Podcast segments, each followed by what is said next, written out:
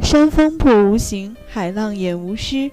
山海本无奇，庸人自扰之。亲爱的听众朋友们，大家好，欢迎收听本期《山海夜谈》，我是小波月晨，我是小波斯诺。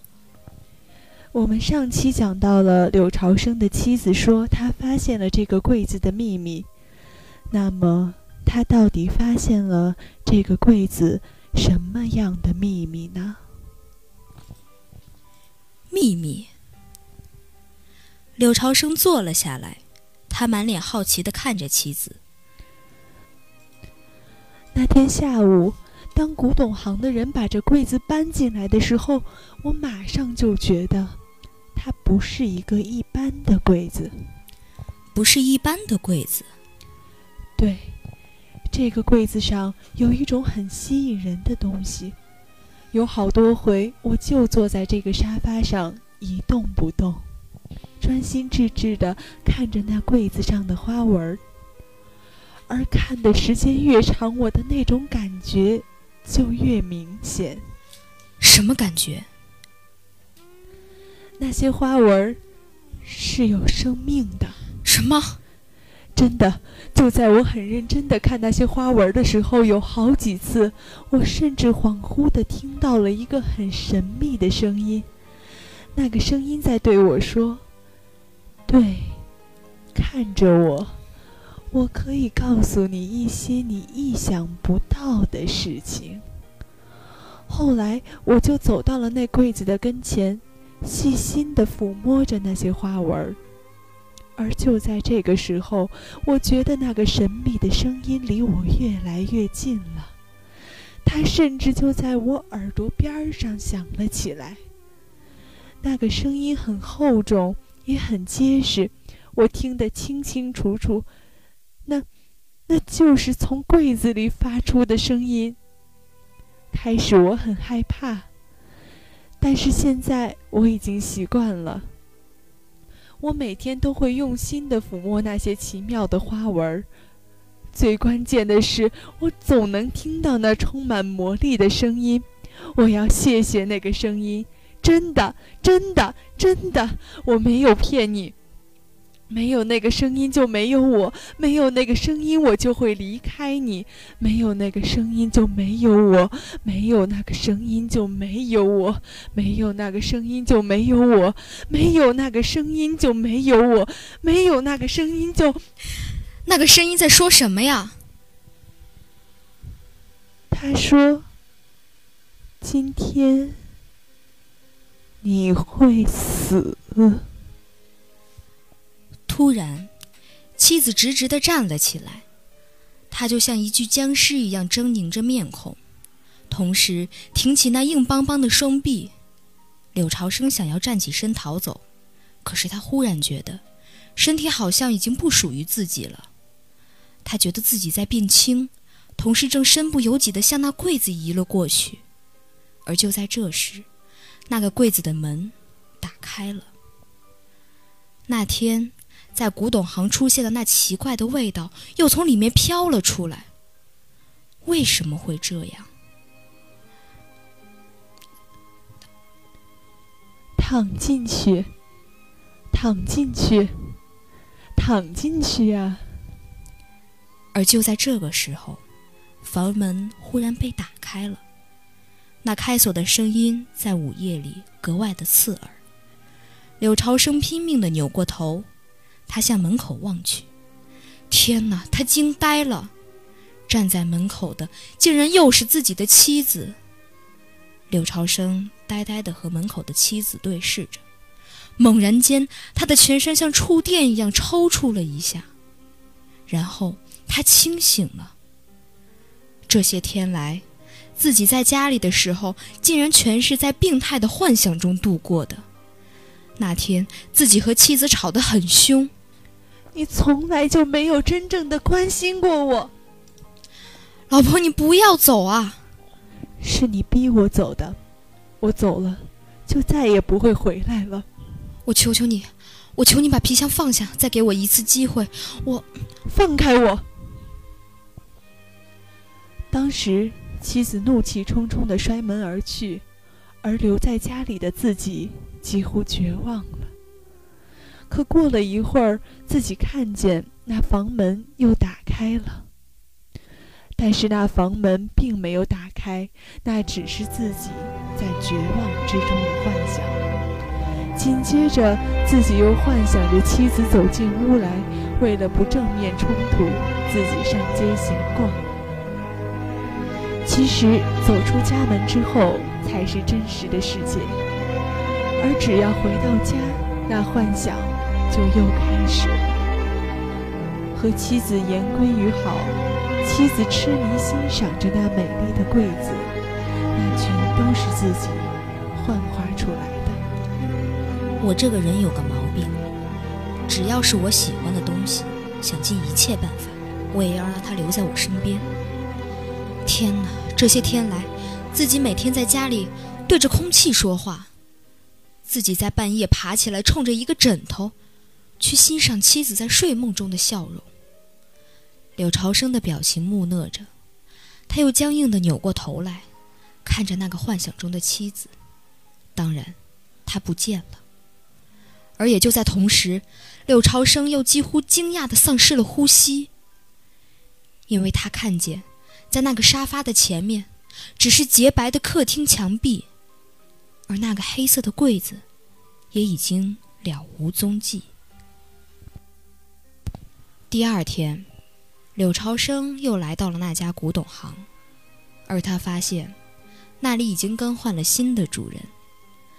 那个在确认了柳朝生身份之后，拿出了一封信。那是以前那个老板留给柳朝生的信。你好，首先我要真心的祝贺你，你能够回来找我，进而读到这封信，这说明你还活着。或者说，你还是你。上次你执意要得到的那个柜子，是二十年前我在西南地区的一个很偏僻的小山村里得到的。那个地方很封闭，多年来他们始终严格的保留着一些特有的习俗和传统。那种柜子在当地叫做安魂柜。是专门摆放在村子的公共灵堂，用来祭祀死人的。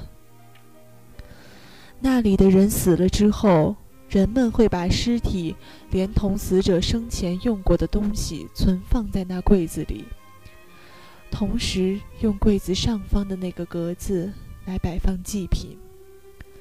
死者要在那柜子里待上三天，来接受人们的祭拜。而在这三天里，当地的土巫师会带着村里人举行一种隆重而传统的仪式。他们会在那厚厚的柜壁上镌刻一条属于这个死者的花纹，然后把死者的血液涂在那花纹上。在这整个的过程，巫师都要下一种原始而神秘的咒文。据说这样做的目的是可以让死者的亲人在以后的日子里还可以通过那个柜子和死者的亡灵交谈。除此之外，据当地人说，那柜子还可以用来做一件事，那就是通过一种很特别的仪式。来释放那柜子里的亡灵。通俗的讲，就是用死去的人借由活人的身体重新回来。但那是一种很邪恶的仪式，巫师对此一向讳莫如深。二十年前，我痴迷于古物到了发疯的程度，我走遍了很多地方，竭尽所能的收集。